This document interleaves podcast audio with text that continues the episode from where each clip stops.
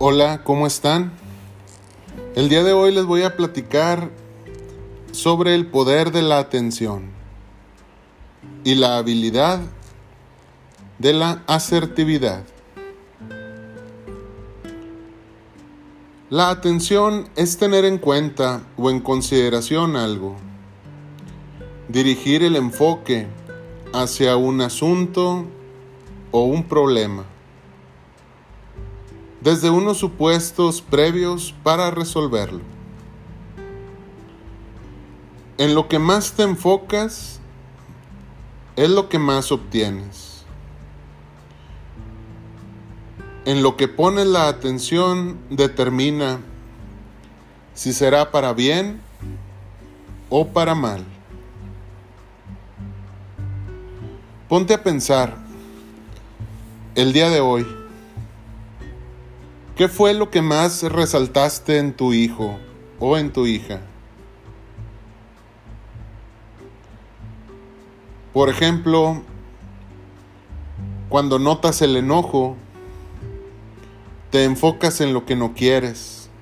Tú no quieres que esté enojado o haciendo berrinche, pero si ahí te enfocas, vas a obtener eso precisamente. Hay que cambiar el enfoque. Nuestra meta es crear imágenes de conductas deseadas en el cerebro del niño. Nos ayuda mucho dejar de usar la palabra no y comenzar a hablar en positivo. Cuando le dices a tu hijo o a tu hija, no toques eso,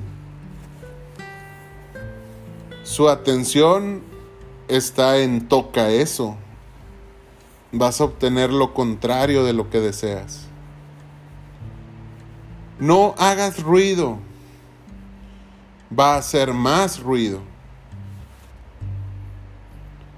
En cambio, si le das una indicación positiva,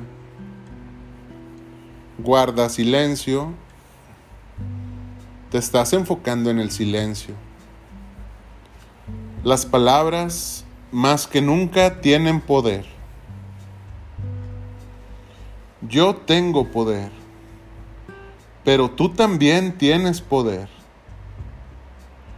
No te doy de mi poder, pero tampoco te quito tu poder, pues todos somos personas.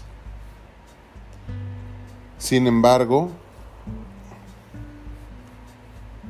aquí sirve muchísimo el respeto.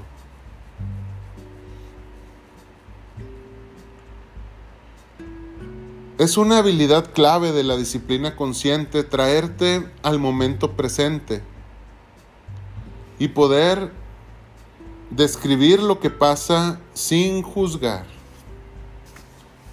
La asertividad precisamente es expresar la opinión de manera firme. Notar sin juicios. Con ello se genera mucha confianza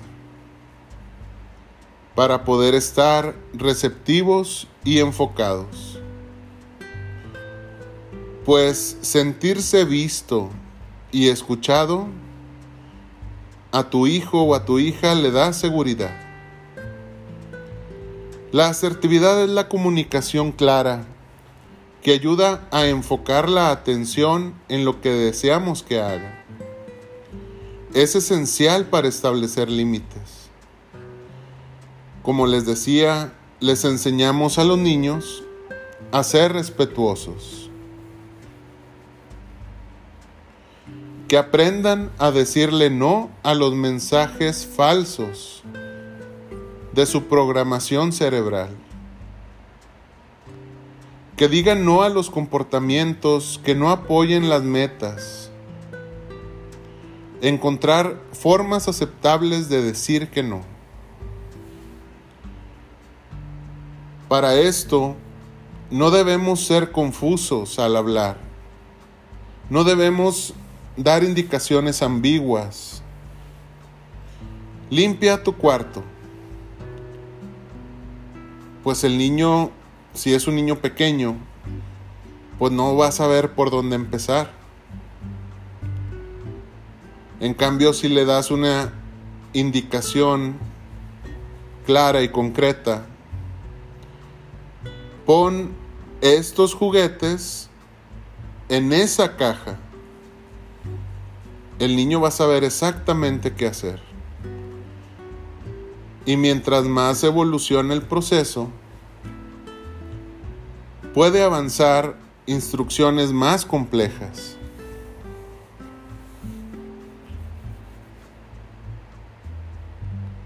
Hay que distinguir la diferencia entre favor y comando. Si tú le dices, mijito, come por favor, pues no le estás dando una instrucción asertiva, le estás casi rogando. Pero cuando se le da un comando, termina de colorear tu dibujo. Una instrucción clara y precisa.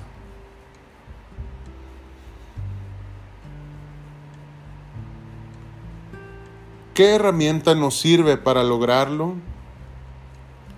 Girar la atención cuando notes que estás enfocándote en el mal comportamiento. Toma conciencia de tu enfoque. Respira. Puedes usar la herramienta STAR que te comenté el episodio anterior.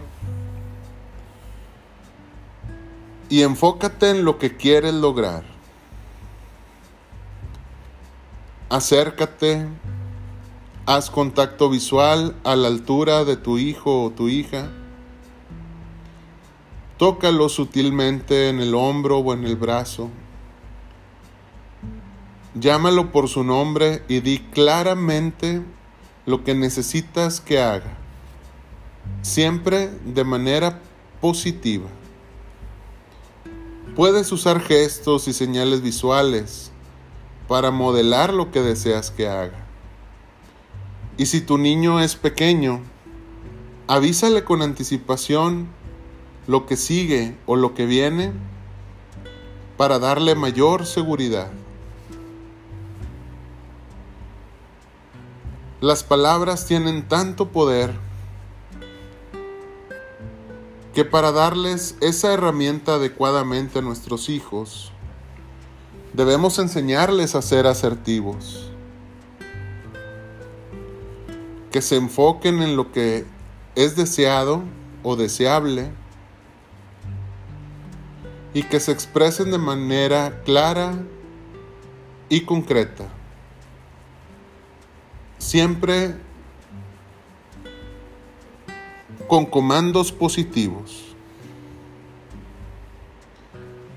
Si tus niños son pequeños, puedes ponerle rutinas visuales que proveen consistencia en la rutina que hay que seguir para ayudarles a transmitir seguridad y compostura en situaciones de estrés.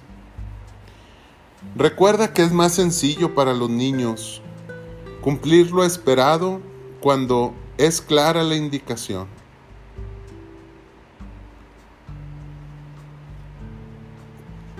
Todo es posible con la práctica. Muchas gracias y hasta la próxima.